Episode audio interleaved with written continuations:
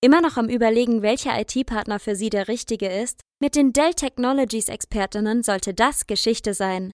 Die besten End-to-End-IT-Lösungen speziell auf Ihr Unternehmen ausgerichtet. Mehr Infos gibt's in den Show Notes und am Ende dieser Folge.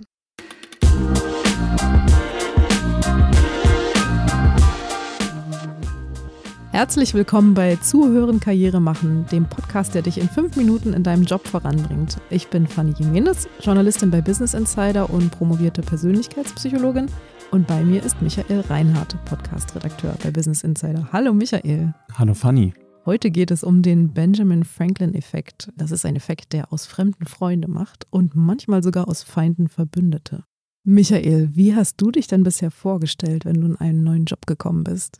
Mm, auf verschiedene Arten und Weisen. Ich hatte ja schon einige Jobs und ein paar Mal habe ich es versucht, dass ich was mitgebracht habe, Donuts oder Kuchen und einmal habe ich sogar eine relativ große Party gegeben. Ja, und ich dachte, das macht mich vielleicht so beliebt bei den neuen Kollegen direkt, wenn man mit Süßigkeiten um die Ecke kommt. ja, das denken viele. Ist wahrscheinlich auch ein bisschen so. Dieses Ritual hat sich ja nicht ganz umsonst in unserer Kultur etabliert. Das ist ja üblich, dass man was mitbringt zum Einstand. Aber es gibt einen viel effektiveren Weg, wie du neue Menschen, denen du begegnest, zu deinen Verbündeten machen kannst. Okay, jetzt bin ich gespannt. Das ist der Benjamin Franklin-Effekt. Benjamin Franklin. Da fällt mir jetzt nur ein, das ist der Typ, der den Drachen in die Luft gehalten hat, der vom Blitz getroffen wurde und dann hat er den Blitzableiter dadurch erfunden. Das weiß ich noch.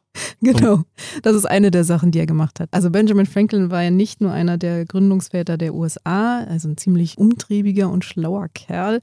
Er war auch Erfinder er hat den Blitzableiter erfunden, er war Publizist, er war Naturwissenschaftler, er hat ganz viele Dinge gemacht und war daher auf ein großes Netzwerk angewiesen und brauchte viele Leute, die ihm gut gewogen waren. Da hatte er eine Person damals, einen Politiker, den er gerne für sich gewinnen wollte. Und um das zu tun, hat er sich einen Trick einfallen lassen und hat ihn gebeten, sich ein Buch aus seiner Privatbibliothek ausleihen zu dürfen. Das war ein relativ seltenes Buch. Der man hat ihm das gegeben und nach einer Woche hat ihm das Franklin gelesen natürlich zurückgegeben mit einem Dankesbrief. Und die Anekdote besagt, dass die beiden dann bis ans Lebensende Freunde blieben. Weil er sich ein Buch geliehen hat. Ja. Okay, und nicht weil der Brief so großartig war, dass da irgendwie Geheimnisse drin standen oder so. Nein, genau. Es ging um die Bitte, die der Mann erfüllt hat für ihn. Das musst du mir erklären, das verstehe ich nicht ganz, weil normalerweise, wenn ich jetzt Leute um Gefallen bete, dann machen die das zwar, aber dann schulde ich denen ja auch eher einen Gefallen noch. Ja, das ist dein persönliches Gefühl. Das geht ganz vielen so, weil wir natürlich Reziprozität sehr schätzen als Menschen. Also geben und nehmen muss sich die Waage halten.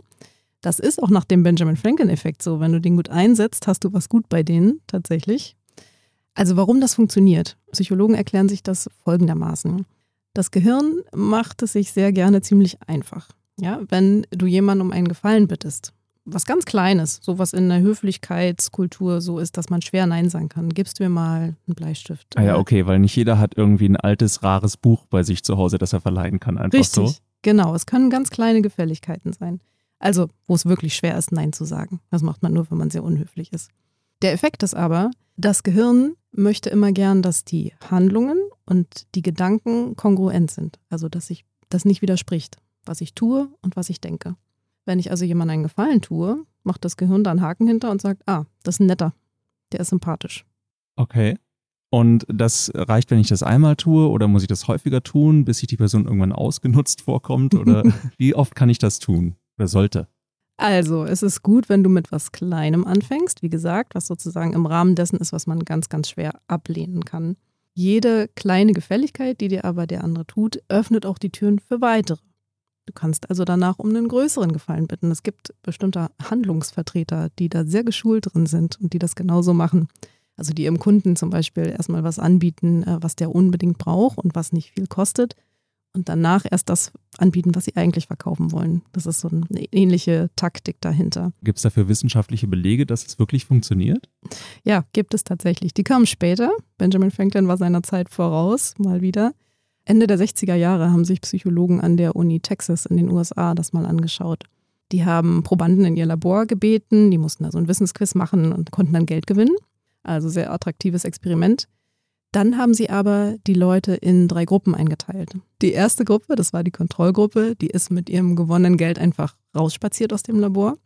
Bei der zweiten Gruppe haben Assistenten im Labor gesagt, dass es dem Institut für Psychologie gerade finanziell nicht so gut gehen würde und dass sie deswegen die Probanden bitten würden, zu überlegen, ob sie das Geld spenden möchten. Und der dritten Gruppe hat der Studienleiter persönlich erzählt, dass er privates Geld in die Forschung steckt und das eben nicht so viel ist natürlich und dass er sich sehr freuen würde, wenn sie einen Teil oder ihr gesamtes gewonnenes Geld spenden würden für ihn. Und die haben dann mehr gespendet oder die sind da zufrieden herausspaziert oder was ist da passiert? Nein, nichts von dem hat die Forscher interessiert. Die wollten nur wissen, welcher Gruppe war der Studienleiter am sympathischsten. Der war nämlich in allen drei Gruppen beim Experiment zugegen. Er war immer im Labor, hat aber eben nur in dieser letzten Gruppe persönlich um diesen Gefallen gebeten. Und genau in dieser letzten Gruppe war er am sympathischsten und zwar mit deutlichem Abstand. Wow. Okay, jetzt, jetzt hast du das erklärt, dass das bei Fremden funktioniert, aber manchmal kenne ich ja Leute und die Beziehung knirscht auch ein bisschen. Ich kann mich da zum Beispiel erinnern, ich hatte mal eine Office-Managerin, die hat bei jedem Gefallen, um den ich sie gebeten habe, mit den Augen gerollt und gestöhnt und ich habe sie dann auch mal versucht, auch mit was Nettem und Komplimenten zu bestechen. Das hat das alles eher noch schlimmer gemacht. Also, was habe ich denn da falsch gemacht? Ja, da ist natürlich die Ausgangslage ein bisschen eine andere, weil die Office Managerin hat ja den Job zu helfen bei Fragen, die im Büro aufkommen. Ne? Es ist ja sozusagen ihre im Arbeitsvertrag verankerte Aufgabe zu helfen. Das heißt, wenn du sie da um einen Gefallen bittest im Bereich des Joblebens, dann ist das für sie keine persönliche Entscheidung. Das ist aber wichtig für den Benjamin Franklin-Effekt. Das heißt, was du machen könntest, wäre, sie auf der privaten Ebene zu erwischen. Mhm. Du könntest sie zum Beispiel fragen oder um Rat bitten, wenn du ein Geschenk für deine Eltern suchst, zu, zu Weihnachten oder so. Weil du dann nämlich eine andere Facette noch in ihr ansprichst, nämlich die der Eitelkeit. Und auch die spielt wohl beim Benjamin Franklin-Effekt eine Rolle. Weil der innere Narzisst dann angesprochen wird und sich wahrscheinlich denkt, ah, der fragt mich um Rat. Genau. Also Benjamin Franklin hat das gemacht, indem er den Mann, der eine große Privatbibliothek hatte, dem also Bücher sehr wichtig waren, um ein Buch aus seiner Bibliothek gebeten hat. Er hat ihn also auch bei der Eitelkeit erwischt. Und genauso kannst du das auch machen. Also Menschen fühlen sich ja sehr geschmeichelt, wenn du sie um ihren Rat fragst oder um ihre Hilfe bittest, weil sie dann annehmen, dass du sie magst oder dass du ihre Expertise schätzt oder ihren Reichtum oder ihre Kreativität. Äh, das heißt, es spricht eine Seite in ihnen an, die sie sich gut fühlen lässt. Ja? Ich streichle ihr Ego ein du bisschen. Du streichelst ihr Ego. Und es kostet ein bisschen Überwindung, weil sich Menschen dann schnell vorkommen wie ein Schnorrer, ne? weil du auch gesagt hast, naja, ähm, ist das nicht, nutze ich die nicht aus, ist ja. das nicht blöd. Aber das kommt bei dem Gegenüber nicht so an. Okay, den Trick werde ich mir auf jeden Fall merken und sollte ich ihn nochmal irgendwann brauchen, dann werde ich ihn anwenden. Aber ich muss ganz ehrlich sagen, jetzt in dem Job hier muss ich ihn noch nie einsetzen. Da kam ich noch nicht in die Verlegenheit, irgendwen nicht zu mögen.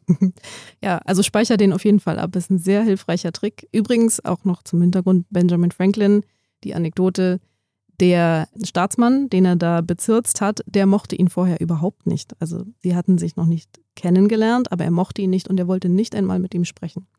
Das heißt, es scheint ein ziemlich wirkungsvoller Effekt zu sein. Und wenn das gar nicht wirkt, wie vielleicht bei deiner Office-Managerin, wo man zu ganz harten Methoden greifen muss, dann gibt es auch noch andere Tricks, zum Beispiel die paradoxe Intention. Bunny, kannst du mir einen Gefallen tun und mir in der nächsten Folge erklären, was die paradoxe Intention ist? Sehr raffiniert, Michael. Ob geschäftliche IT-Herausforderungen oder alltägliche IT-Bedürfnisse, Dell Technologies findet für Unternehmen jeder Größe die passende IT-Lösung. Zum Beispiel mit den Dell Latitude Laptops und 2-in-1-Systemen. Durch umfassende Datensicherheit und Verschlüsselungsoptionen schützen sie Daten auf allen Geräten vor komplexen Bedrohungen und erhalten Überblick über versteckte Angriffe. Die Dell-ExpertInnen sorgen für eine umfangreiche Beratung und Sonderkonditionen auf die Zahlungslösungen. Transformieren Sie die Zukunft Ihres Unternehmens mit Dell Technologies. Mehr Infos gibt's in den Show Notes.